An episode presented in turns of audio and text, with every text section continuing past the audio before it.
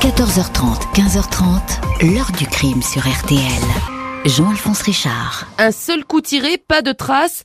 Du travail de professionnel selon la brigade criminelle qui est toujours à la recherche du meurtrier. Francis Imbar était une figure du milieu de la nuit à Paris. Sa discothèque L'Enfer à côté de Montparnasse attirait une clientèle branchée, adepte de techno.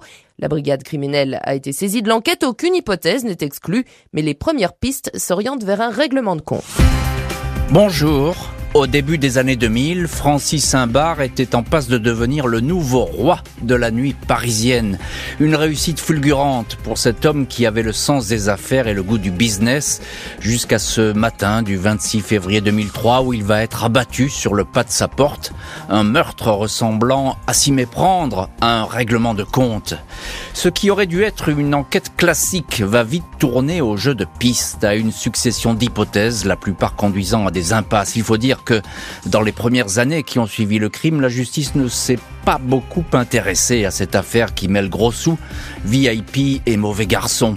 Les enfants de la victime seront donc contraints à la patience. Il va leur falloir attendre près de 19 ans pour que des poursuites soient enfin engagées. Information révélée aujourd'hui même seulement par le journal Le Parisien. Pourquoi une si longue attente? À qui le flamboyant homme d'affaires faisait-il de l'ombre? Pourquoi Fallait-il l'éliminer à tout prix? Question posée aujourd'hui à nos invités, témoins et acteurs de cette affaire. 14h30, 15h30. L'heure du crime sur RTL. Dans l'heure du crime aujourd'hui, en partenariat avec le journal Le Parisien, aujourd'hui en France, l'affaire Francis Imbar. Cet homme d'affaires discret s'illustre depuis quelques années dans le monde de la nuit où il multiplie les succès et brasse des millions jusqu'à ce qu'il soit assassiné à Paris un matin de l'hiver 2003. Mercredi 26 février 2003, aux alentours de 10h40, Francis Saint-Bar s'apprête à quitter son appartement au dernier étage de l'immeuble du 50 rue Copernic, dans le 16e arrondissement, les beaux quartiers de la capitale. L'homme d'affaires s'est réveillé tard. Il est sur le point de rejoindre ses bureaux à Montparnasse, dans le luxueux et immense appartement, pas moins de 320 mètres carrés. Sont présents ses enfants, les jumeaux, Julie et Lionel, âgés de 25 ans, ainsi que la femme de ménage. Francis Saint-Bar donne quelques consignes à l'employé de maison pour les courses, puis dit au revoir à tout le monde. Il embrasse Julie sur le front et claque la porte.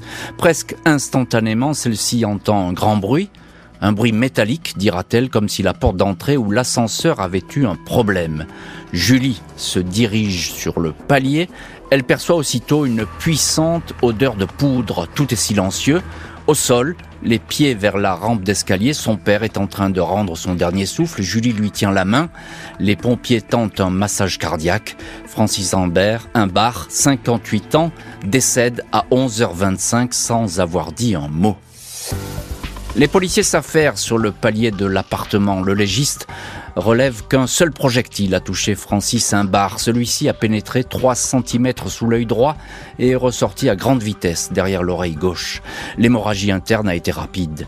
La victime a été abattue à bout touchant. Elle n'a pas eu le temps de faire un pas, de crier ou de se défendre. Elle a laissé tomber sur le tapis son téléphone portable, ses clés, son stylo ainsi que son inséparable agenda de cuir rouge. Rien n'a été dérobé. La balle utilisée, calibre 11-43, tirée par un Colt 45 et de fabrication artisanale. Très difficile donc de remonter jusqu'à elle. Sur la scène de crime, les experts ne détectent aucune empreinte digitale ou trace ADN. Le tueur est reparti du cinquième étage par l'escalier sans que personne ne le croise. L'immeuble dont le digicode est désactivé dans la journée est facile d'accès, occupé par des cabinets d'avocats et des sociétés de conseil. Le fils et la fille de Francis Saint-Bar sont sous le choc, tout comme Dominique, l'épouse dont il est séparé. Le règlement de compte ne fait aucun doute, la brigade criminelle est à la recherche de témoins. Des personnes ont entendu la détonation, mais personne n'a rien vu. Seule la gardienne évoque la visite étrange d'une femme qui a discuté avec elle pour lui vendre des parfums. Une femme disparue juste au moment des coups de feu. Cette démarcheuse ne sera jamais identifiée. Un bar était à la tête d'un énorme restaurant de dîner-spectacle à Montparnasse, le Brésil tropical, et ainsi que de la discothèque voisine, le Red Light, qui s'est longtemps appelé l'Enfer. Un bar avait fait fortune dans ce monde de la nuit, un succès dangereux. Il y a quelques années, ses enfants et son épouse avaient été menacés par deux hommes armés dans l'appartement, contraint d'ouvrir le coffre et de donner l'argent qui s'y trouvait. Les enquêteurs se concentrent donc sur la vie professionnelle de la victime, les affaires qu'il traitait, ses inimitiés, voire qui auraient pu en résulter. 29 février 2003, trois jours après la mort violente de son père, Julie Imbar se présente dans les locaux de la police judiciaire. Elle vient y apporter un témoignage qui peut tout changer. Dans les heures suivant le crime, elle dit avoir discuté avec Sueli, une jeune brésilienne hôtesse d'accueil au Brésil tropical et par ailleurs maîtresse de Francis Imbar. Sueli lui a raconté qu'elle venait d'arriver au bas de l'immeuble de la rue Copernic quand le drame a eu lieu. Elle venait apporter des documents à Francis. Elle dit avoir vu un homme qu'elle connaissait quitter les lieux. J'ai vu l'homme qui a tué ton père, lui a certifié la brésilienne sans lui donner de nom. Sueli est convoquée par les enquêteurs, mais face à eux, elle n'est plus sûre d'elle. Elle ne se souvient pas d'avoir raconté tout ça. C'est sûrement une méprise. On la confronte à Julie, mais la témoin reste sur ses gardes, la piste se perd. La crime lance toutefois des vérifications discrètes sur la brésilienne, sur son train de vie, ses fréquentations, rien de suspect. Sueli disparaît de la circulation et ne va plus jamais être entendue. Première semaine et premier mois d'enquête laborieux pour la brigade criminelle. Tous les témoins sont peu bavards ou ont perdu la mémoire, comme si une espèce d'omerta régnait sur le dossier. Une autre maîtresse de Francis Imbar, une avocate parisienne qui, de toute évidence, connaissait bien son business, entre en scène. Le jour du crime, l'avocate est prévenue de la tragédie par la femme de ménage de la famille Imbar. Elle n'est pas loin. Elle se précipite alors aux 50 rue Copernic où les policiers ne sont pas encore arrivés. Les proches ont alors la surprise de l'avoir enjambé le corps de la victime et se saisir de son agenda rouge pour disparaître dans l'appartement. Francis Imbar notait dans ce cahier absolument tout, notamment l'état de ses finances, sa situation comptable. Il va être établi que l'avocate s'est par la suite rendue dans un établissement bancaire, peut-être pour se faire ouvrir un coffre. Cette témoin va être entendue plusieurs fois sans résultat. Les enquêteurs plongent dans les méandres de la vie de Francis Imbar. Ce dernier, selon ceux qu'il connaissent, apparaissait de plus en plus stressé par ses finances. Il brassait beaucoup d'argent. Jusqu'ici, tout lui avait réussi. Les rachats de certains de ses concurrents s'étaient révélés des succès. Il avait investi des millions d'euros dans le Brésil tropical, 550 couverts dans les sous-sols de la tour Montparnasse. À la fin des années 90, il avait lancé une boîte de nuit dans le même quartier, une discothèque baptisée L'Enfer, devenue un paradis de la techno L'établissement rapportait énormément, attirant du coup les convoitises. Au cours de l'année 2000, un bar avait confié la sécurité à une équipe dirigée par son poulain et protégé, Mohamed R, un homme en qui il avait toute confiance. Les finances du restaurant Brasil Tropical et de l'enfer vont alors se mettre à plonger.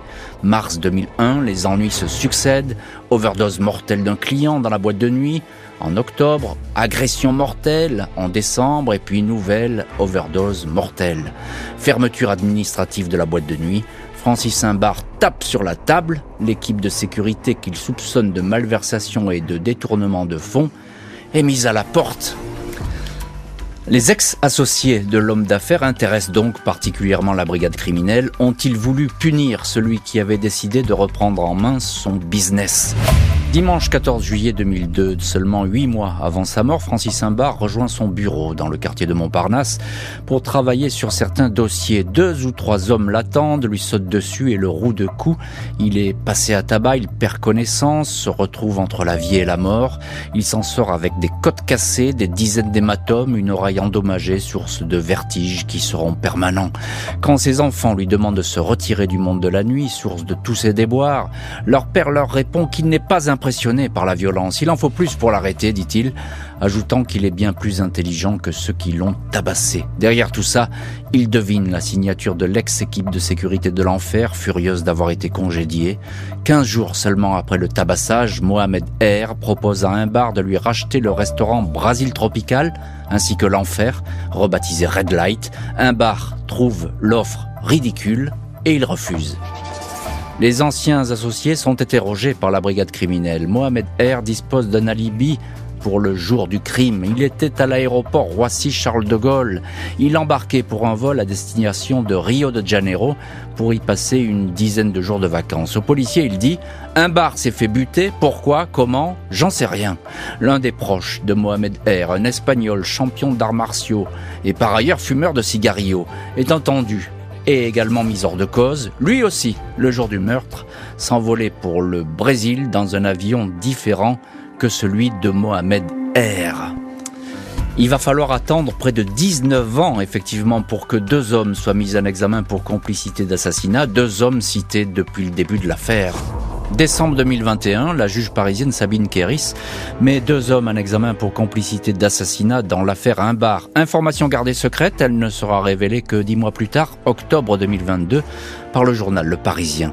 Les poursuites visent deux individus dont les noms n'ont cessé de revenir dans le dossier. Le premier est donc le dénommé Mohamed R, alias Momo, ancien patron de la sécurité des établissements de Francis Imbar, longtemps son élève, son protégé, avant que leur relation s'envenime. Mohamed R avait été jusque-là uniquement mis en examen dans un volet financier de l'affaire. La juge le soupçonne d'avoir commandité le crime, sans doute pour punir un bar qui ne cédait pas à ses exigences. Le deuxième mis en examen est Serge C. Lui aurait facilité l'exécution, c'est un homme de main. Son téléphone a borné près du lieu du crime le jour du drame. Serge C. avait déjà été mis en examen pour complicité en 2014, mais ses poursuites entachées de nullité avaient été annulées. Mohamed R et Serge C ont toujours nié leur participation au crime. Devant la juge d'instruction, Mohamed R s'insurge contre les accusations. J'ai tout fait pour montrer ma bonne foi, mais j'ai toujours été pointé du doigt. Pour moi, c'est injuste. À qui profite le crime? Certainement pas à moi car un bar m'a aidé à évoluer, m'a éduqué, m'a enrichi. Je n'avais aucun motif pour ce crime. Dans Le Parisien, l'avocate de Serge C, maître Daphné Pugliesi, affirme que son client n'a rien à voir avec cette histoire et qu'il a fourni depuis bien longtemps toutes les explications sur tous les éléments matériels du dossier. Dénégation, indice contesté, le dossier du règlement de compte de la rue Copernic est loin d'être clos. La famille de la victime n'a jamais baissé les bras. Julie et Lionel Imbar n'ont jamais eu beaucoup de doutes sur les personnes pouvant se cacher derrière la mort de leur père. Après une violente agression huit mois avant sa mort, Francis Imbar avait pointé du doigt auprès de ses proches ceux qui lui en voulaient. Mon père était persuadé que Momo, Mohamed R, l'un des mis en examen, était derrière son agression et que s'il lui arrivait quelque chose, il serait impliqué, indique Julie Imbar. Ces dernières années et ces derniers mois, l'avocat des enfants, Philippe Valland, s'était démené pour que des poursuites aboutissent, tout converge vers les suspects, estimait l'avocat. Les investigations ne sont pas terminées, la bataille d'avocats non plus. Les enfants de Francis Imbar souhaitent que la mort de leur père trouve désormais son épilogue devant une cour d'assises. L'heure du crime, présenté par Jean-Alphonse Richard sur RTL.